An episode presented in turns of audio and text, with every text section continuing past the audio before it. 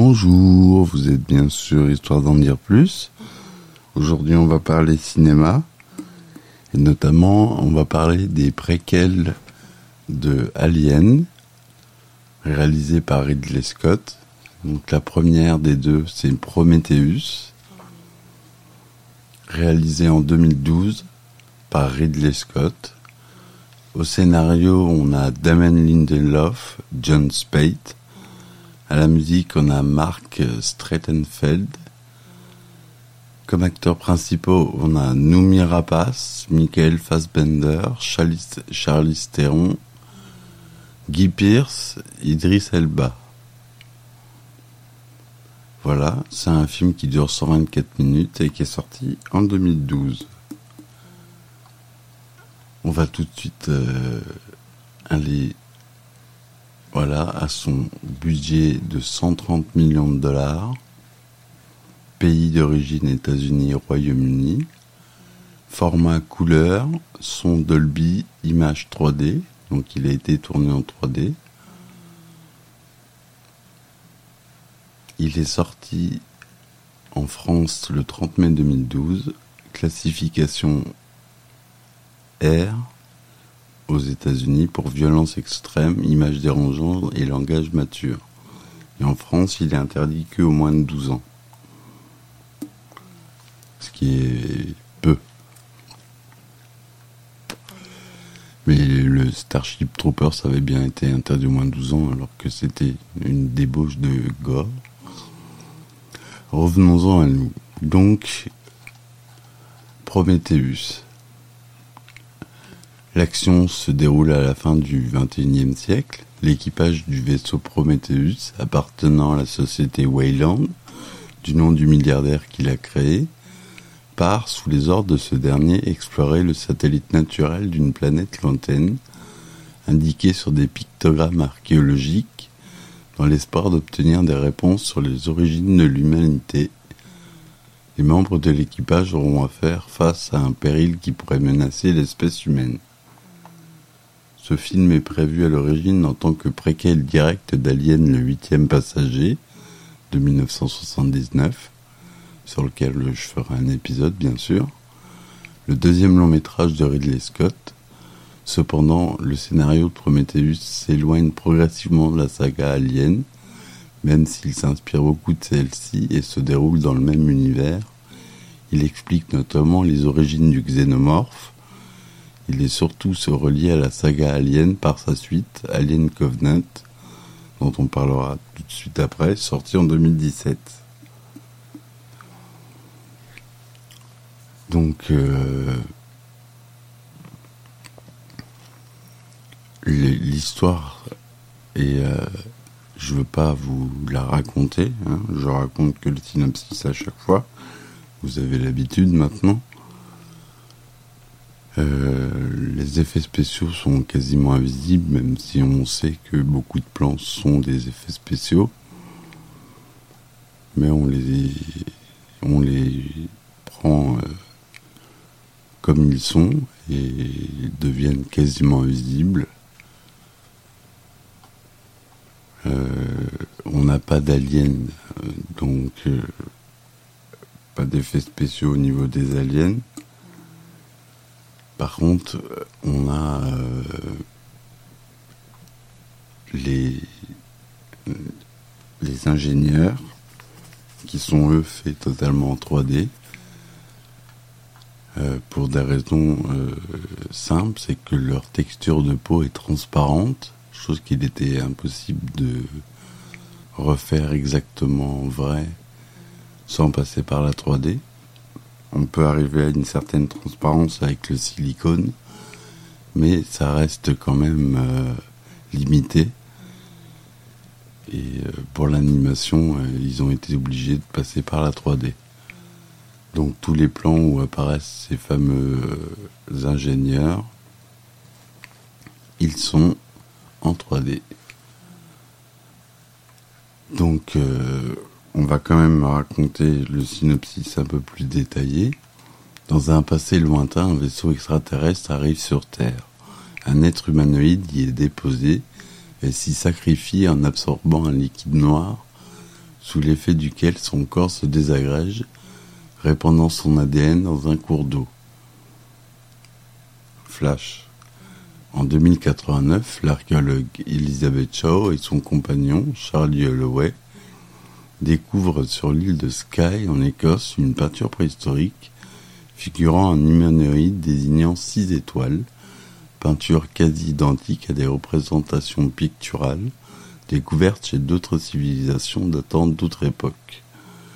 En 2093, une expédition scientifique est organisée par la société Wayland qui envoie un vaisseau, le Prometheus, Prométhée en français, et ses 17 membres jusqu'à une lune lointaine appelée LV223 est censé être l'endroit indiqué sur les représentations.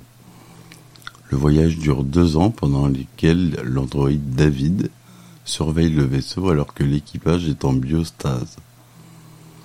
À l'approche de la destination, David réveille les autres membres de l'équipage. Shaw et Holloway leur expliquent le but, du voyage, explorer une planète probablement peuplée d'extraterrestres, qu'ils nomment les ingénieurs, qui seraient responsables de la création de l'humanité. Le vaisseau se pose près d'un immense, dôme artificiel et plusieurs membres de l'équipage explorent l'intérieur du bâtiment. Ils y trouvent le corps décapité d'un ingénieur, mort 2000 ans plus tôt, une grande salle parsemée d'urnes ressemblant à un temple. Une statue monumentale y représente une tête d'humanoïde et des fresques étranges figurent notamment des xénomorphes. Une tempête qui s'approche les force à retourner au vaisseau. Shaw et Holloway emporte la tête de l'ingénieur, tandis qu'en cachette, David emporte une urne dans un sac. Le géologue Fifield et le botaniste Milburn, perdus dans le temple, sont forcés d'y rester en attendant que la tempête se calme. Sur le vaisseau, Shaw et la scientifique Ford étudient la tête. Elle est composée d'un casque qui recouvre une tête humanoïde de grande taille. Elle découvre que l'ADN est identique à celui de l'espèce humaine. Pendant ce temps, David ouvre l'urne et y découvre des fioles contenant un liquide noir. Sur l'ordre d'un homme caché dans le vaisseau, David infecte Holloway avec le liquide noir. Holloway et Shaw ont des rapports sexuels. On apprend à cette occasion qu'Elizabeth Shaw est stérile. Pendant ce temps, au temple, Milburn est attaqué par une créature ressemblant à un serpent. Exerçant une pression considérable, le serpent arrive même à lui casser le bras. Fifield coupe la créature en deux et est aspergé de son sang acide. Il tombe dans le liquide noir qui s'écoule des urnes. La créature s'introduit alors dans la bouche de Milburn et le tue. Une fois la tempête dissipée, l'équipage retourne au temple et y trouve le corps mutilé de Milburn. Parti de son côté, David découvre ce qui semble être le poste de commandant du vaisseau spatial contenant une carte stellaire désignant la Terre, ainsi que le corps en biostase d'un ingénieur encore vivant, Holloway, infecté et en proie à des crises et des convulsions. L'équipage retourne en hâte au vaisseau. Vickers refuse de faire entrer Holloway pour éviter toute contagion. Malgré les cris de Shaw, Holloway supplie Vickers de le tuer, ce qu'elle fait avec un lance-flamme. Shaw se réveille ensuite à l'infirmerie où elle apprend qu'elle est enceinte de trois mois, malgré sa stérilité et ses deux années passées en sommeil. David lui apprend qu'il s'agit en fait d'une créature extraterrestre. Il veut la mettre de force en biostase pour ramener la créature en l'état sur Terre et l'étudier. Shaw parvient à s'échapper, elle utilise une machine capable de procéder automatiquement à des opérations chirurgicales et fait extraire de son utérus une créature tentaculaire. En état de choc, Shaw découvre Peter Wayland confiné dans les quartiers de Vickers, qui s'avère être sa fille, donc Charlize Theron, le vieil homme est resté secrètement en biostase, économisant le peu de vie qui lui reste, Il explique vouloir utiliser la technologie des ingénieurs pour accéder à l'immortalité. Au même moment, le corps mutant de Fifield se retrouve, se présente devant le vaisseau, attaque l'équipage et tue un certain nombre de ses membres avant d'être abattu au lance-flammes par le capitaine Janek et son copilote. Janek suggère ensuite à Shaw que la planète a été utilisée par des ingénieurs comme base militaire dans le but de maîtriser leur arme biologique, le liquide noir. Une nouvelle expédition est lancée par Weyland, qui se fait doter de jambes en exosquelette pour l'occasion, pour réveiller le dernier ingénieur de sa biostase. Aussitôt réveillé, ignorant toute tentative de communication de la part des humains, celui-ci décapite David, tue Wayland ainsi que les, autres personnes présentes. Seule Elizabeth Shaw en réchappe et parvient à regagner l'extérieur. Par radio, elle informe Janek et les pilotes Chance et Shaw et Ravel que le vaisseau extraterrestre compte se rendre sur Terre pour exterminer l'humanité. Alors que Vickers ordonne aux pilotes de rentrer sur Terre, Shaw les convainc de détruire le vaisseau extraterrestre qui s'apprête à quitter la planète. Les pilotes se sacrifient en jetant le Prometheus contre le vaisseau extraterrestre tandis que Janek fait savoir à Meredith Vickers qu'elle peut quitter le vaisseau en s'éjectant pour aller récupérer son module de survie qui a été éjecté auparavant sur la planète. Le vaisseau des ingénieurs s'écrase alors au sol, tuant Vickers. Shaw est protégée par un rocher, mais à court d'oxygène, elle retourne à l'épave du module de survie de Vickers et elle y retrouve, coincée dans une salle, la créature qu'elle avait auparavant extraite de son utérus et qui depuis a grandi de façon spectaculaire. L'ingénieur survivant réapparaît et attaque Shaw, qui ouvre alors une porte libérant la créature qui se saisit de l'ingénieur. Shaw s'introduit dans, dans le vaisseau, écrasé pour récupérer les restes de David, toujours en fonctionnement. David lui indique qu'il existe plusieurs vaisseaux sur la planète. Elle lui demande alors de conduire à un autre vaisseau pour enfin s'échapper et rejoindre la planète où vivent les ingénieurs. Shaw veut comprendre pourquoi ils souhaitent détruire l'humanité alors qu'ils ont eu eux-mêmes créé. Au dernier plan, le corps inanimé de l'ingénieur dans l'épave du module de survie de Vickers se met à convulser, puis un xénomorphe s'extirpe de son thorax sous forme primitive qui évoque le début, de l'évolution de l'espèce. Et voilà la fin de Prometheus. Donc, euh, au final, le vrai méchant, c'est euh, David, l'android, qui est joué par Michael Fassbender, qui est très bon dans ce rôle. Et euh, donc, Guy Pierce aussi, qui joue Peter Wieland maquillé dans, ce film.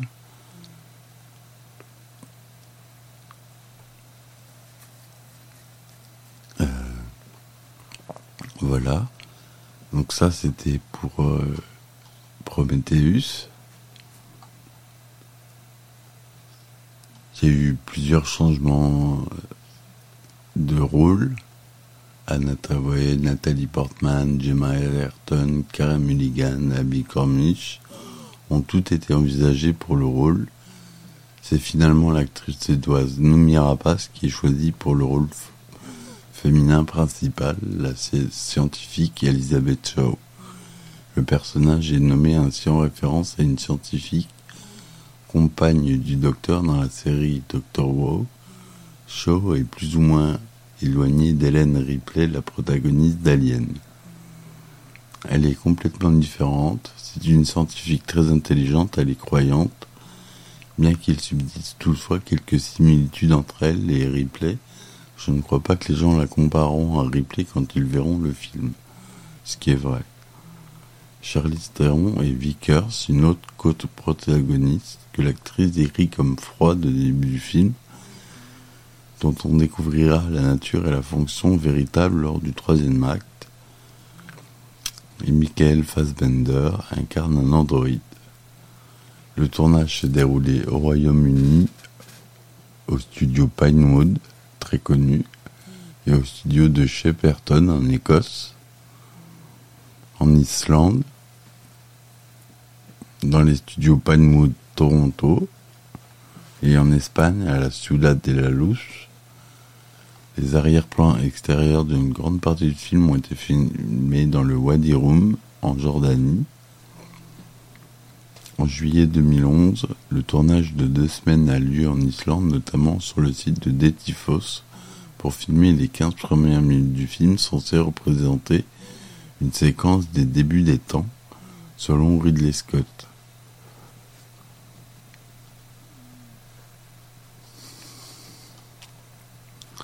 Le score cumulé du film sur Metacritic est de 64%, 73% sur Rotten Tomatoes, 3 étoiles et demie sur Allociné,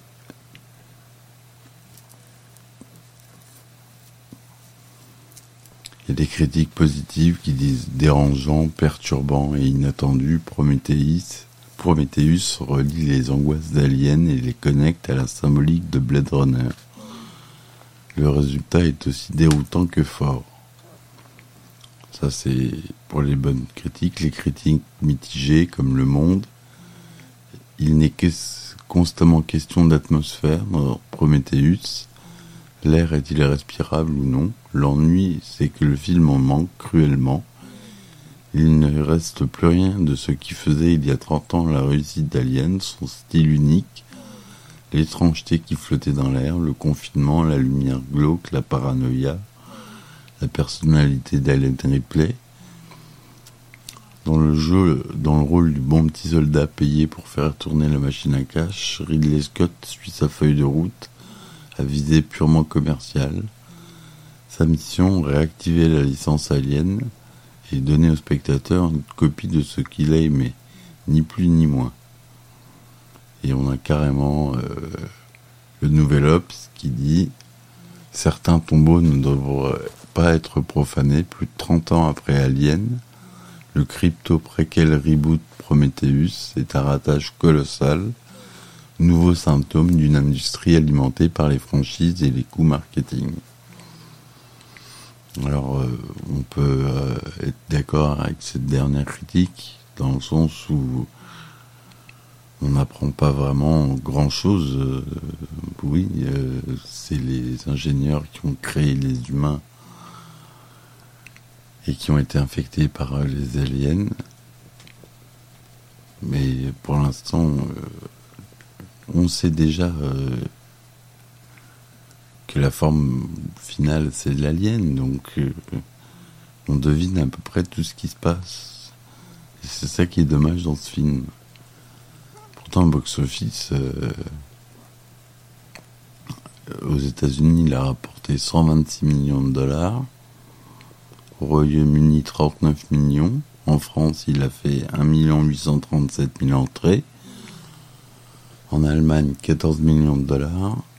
Total hors États-Unis 276 millions de dollars. Et total mondial 403 millions de dollars. Ce qui est bien, mais pas top comme euh, le dit dans La Cité de la Peur. Il a été nominé en 2013 pour les Oscars des meilleurs effets visuels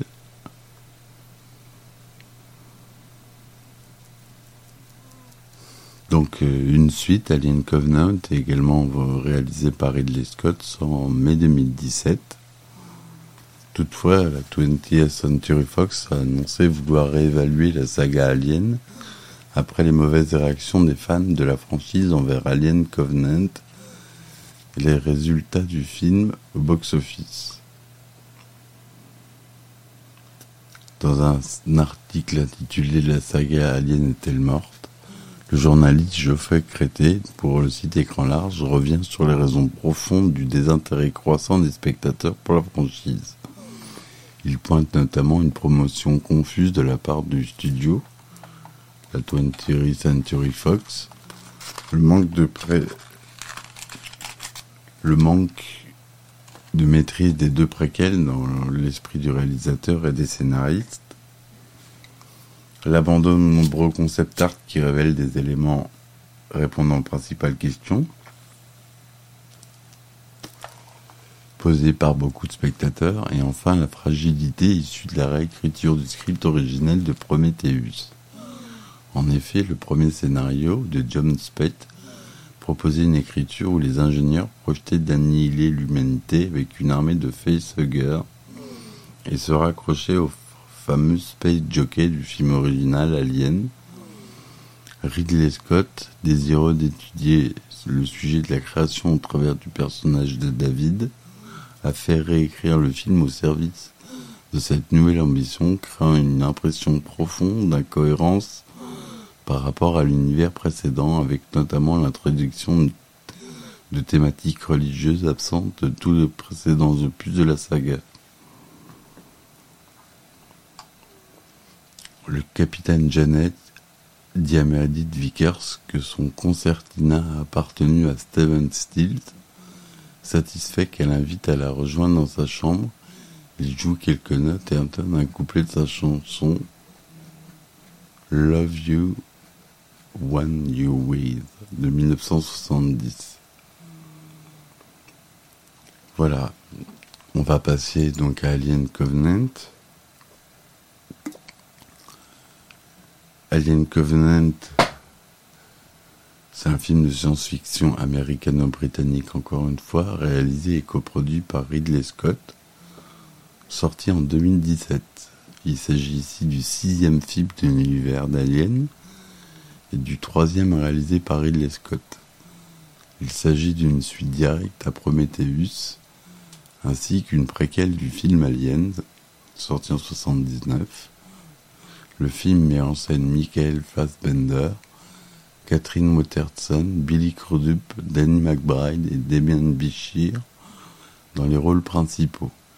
L'action se déroule au XXIIe siècle, dix ans après la disparition du Prometheus. Alien Covenant marque le retour du xénomorphe au cinéma, qui avait effectué sa dernière apparition en 2008 dans Alien vs Predator Requiem, très mauvais film. Le film raconte les origines du xénomorphe tout en introduisant une nouvelle espèce extraterrestre, le néomorphe. Alien Covenant a reçu, un accueil, a positif de la part des critiques presse mais été décrié par la plupart des fans de la saga qui réitèrent au film les mêmes reproches qu'à Prometheus, notamment qu'une intrigue peu convaincante et des incohérences majeures vis-à-vis de l'univers d'Alien, des situations et une psychologie des personnages irréalistes.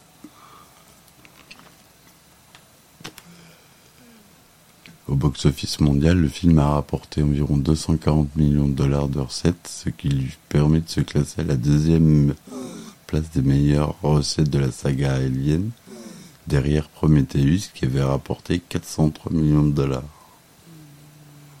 Donc le double, quasiment. Il dure, euh, donc ce film dure 122 minutes. Il a été tourné en couleur au format 2.35e, son DTS Dolby Atmos, Dolby Surround 7.1 et Auro 11.1. Codec très peu utilisé. Il dure 122 euh, minutes.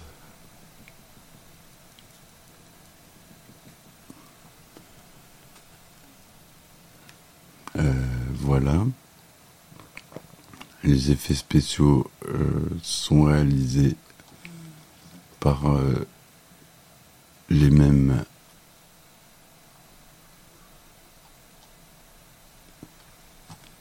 entreprises que pour le la première préquelle Prometheus.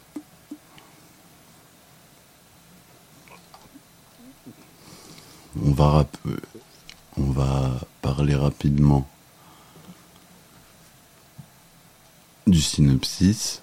Durant la préparation de la mission Prometheus, Peter Wayland ordonne à un androïde de prendre part à la mission. Wayland se présente comme le créateur de l'être synthétique. Elle lui explique que cette mission a pour but de connaître les créateurs des humains. Wayland demande ensuite à l'androïde de s'attribuer lui-même un prénom. Après avoir contemplé dans la pièce où il se trouve avec Wayland, l'androïde se tient devant la célébrissime statue de Michel-Ange. Il choisit alors David. Des années plus tard, en 2014, 2104, l'USCSS Covenant est un vaisseau spatial de la société Wayland Yutani. À son bord, un équipage d'une quinzaine de membres, dont un androïde bâti sur le même modèle que David, s'appelle Walter, qui transporte plus de 2000 colons en hibernation et 1140 embryons humains. Le vaisseau vole vers 6, une planète habitable, afin d'y implanter une colonie. Après une éruption stellaire voisine, une avarie tue plusieurs personnes, dont le capitaine Jacob Branson. En reparant le vaisseau, l'équipage reçoit un message mystérieux provenant d'une planète inconnue. Cette planète, plus proche que la destination initiale du Covenant, présente aussi des conditions plus propices à l'installation d'une colonie.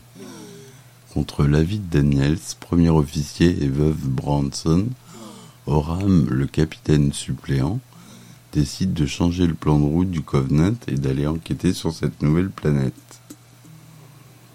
Arrivé sur place, une équipe composée d'une dizaine de personnes est envoyée en reconnaissance sur la planète, tandis que le vaisseau reste en orbite avec les trois premiers membres d'équipage. Ils finissent par localiser la source du message, l'épave du vaisseau d'origine inconnue, dernier vestige de l'expédition Prometheus venue dix ans auparavant, et découvrent que la voix du message était celle du docteur Shaw. Dans le même temps, à l'insu de tous, deux des membres de l'équipage sont infectés par un sport extraterrestre et commencent à être pris de convulsions. L'un d'eux, l'Edward, est ramené d'urgence à la navette pour être examiné, mais meurt rapidement lorsqu'une créature cauchemardesque s'extirpe de sa moelle épinière. Très agressive, celle-ci s'en prend ensuite au docteur Oram, la femme du commandant, en essayant d'abattre la créature. Faris, la pilote, tire par accident sur le réservoir de carburant de la navette, qui s'enflamme aussitôt. Les deux femmes périssent dans l'explosion, tandis que les créatures de arrive de justesse à s'enfuir et qu'une autre créature s'extirpe du, corps du second membre infecté de l'équipage. Peu après, les deux créatures, les néomorphes, attaquent le groupe et un autre membre est tué. Walter y laissant sa main gauche en voulant, en voulant protéger Daniels. Ils sont sauvés par un homme encapuchonné qui se révèle être un androïde David unique survivant du Prométhéeus. David les conduit jusqu'à une gigantesque nécropole où il s'est établi. Il leur raconte comment il a survécu seul sur la planète pendant dix ans, après que le docteur Elizabeth Shaw, seul autre rescapé du Prométhéeus, soit mort dans l'accident. Il est révélé également que celle-ci avait reconstruit l'androïde à la suite du désastre de la mission et que celui-ci l'aimait profondément. Un retour en arrière montre alors que David a tué la population de la ville, qui est devenue ensuite une nécropole, à l'aide de l'agent pathogène noir trouvé sur LV 223, et exterminé ainsi toute forme de vie animale, en somme de la viande, à la surface de la planète. Autrefois peuplée d'ingénieurs et d'animaux, celle-ci n'abrite désormais plus que des créatures hostiles nées de la fusion du pathogène avec l'environnement et est responsable de la décimation de l'équipage, alors que les formes de vie végétales ne sont pas affectées par le pathogène. Quand l'équipage essaie désespérément de rétablir le contact avec le Covenant, un de leurs membres, Zanta, est tué par un néomorphe ayant réussi à s'introduire dans la nécropole. La créature est abattue par Oram, malgré les protestations de David, qui semble avoir une grande influence sur elle. Perplexe, le capitaine demande des explications à l'androïde. David fait visiter à Oram ce qui ressemble à l'atelier d'expérimentation biologique des ingénieurs le robot explique qu'il s'était mis à étudier seul les différentes mutations du pathogène, tout en développant un certain mépris pour les humains et une fascination pour les créatures extraterrestres. David montre à Oram différentes mutations de créatures, expliquant qu'il a essayé de comprendre celles-ci au point d'en développer génétiquement de nouvelles versions, jusqu'à une expérience qui s'attendait à un dernier élément pour être complète, Oram suit ensuite David dans une salle contenant plusieurs œufs et sur ses instructions s'approche de l'un d'entre eux de telle sorte que celui-ci s'ouvre et qu'un facehugger, que vous connaissez tous, en émerge et s'accroche au visage d'Oram. Oram se réveille quelques minutes plus tard sous le regard de David et un xénomorphe émerge de sa cage thoracique alors qu'une navette de secours est en route après avoir capté leur signal. Le groupe dans la nécropole est attaqué par les monstres. Le xénomorphe, qui a grandi très rapidement, tue Cole, un des soldats, tandis que le sergent Lope, chef de la sécurité, est assailli par un facehugger qui s'accroche à son visage et le brûle en l'aspergeant de sang acide. Daniels comprend que Shaw n'est pas morte à la suite d'un accident du vaisseau, comme le prétendait David, mais qu'elle a servi de cobaye assassinée sans expérience. Elle est attaquée par David, mais sauvée in extremis par Walter, qui désapprouve les méthodes de son modèle. L'androïde laisse ensuite le choix à son semblable, servir au paradis ou régner en enfer. Les deux robots se battent Daniel aide Lobs à sortir de la nécropole. Ils sont rejoints en dehors par Tennessee, pilote du Covenant, venu à leur secours, et ainsi que Walter, qui émerge victorieux de son combat contre David. Alors que le groupe embarque à bord d'une plateforme volante, le xénomorphe les rattrape et menace de se faire écraser l'appareil. Daniel engage alors un combat dans les airs avec le monstre avant de le mettre définitivement hors d'état de nuire en le broyant avec la pince géante de la grue de bord. Ayant regagné le Covenant, les survivants décident de quitter la planète et de mettre le cap sur leur destination initiale, Origae 6. Mais bientôt, un autre xénomorphe s'extirpe du corps inconscient de Lope et tue les deux officiers de bord, Rick et Upworth, pendant qu'ils se battaient sous la douche. Guidés à distance par Walter, Daniel et Tennessee parviennent à attirer le monstre dans le hangar du vaisseau et réussissent à le tuer en le propulsant dans l'espace. Débarrassés de l'extraterrestre, Walter aide Daniel et Tennessee, les deux derniers humains rescapés de l'équipage, à se mettre en hypersommeil au moment où elle retourne dans son caisson Daniel se demande s'il voudrait bien l'aider à construire la cabane qu'elle projetait de faire avec Branson.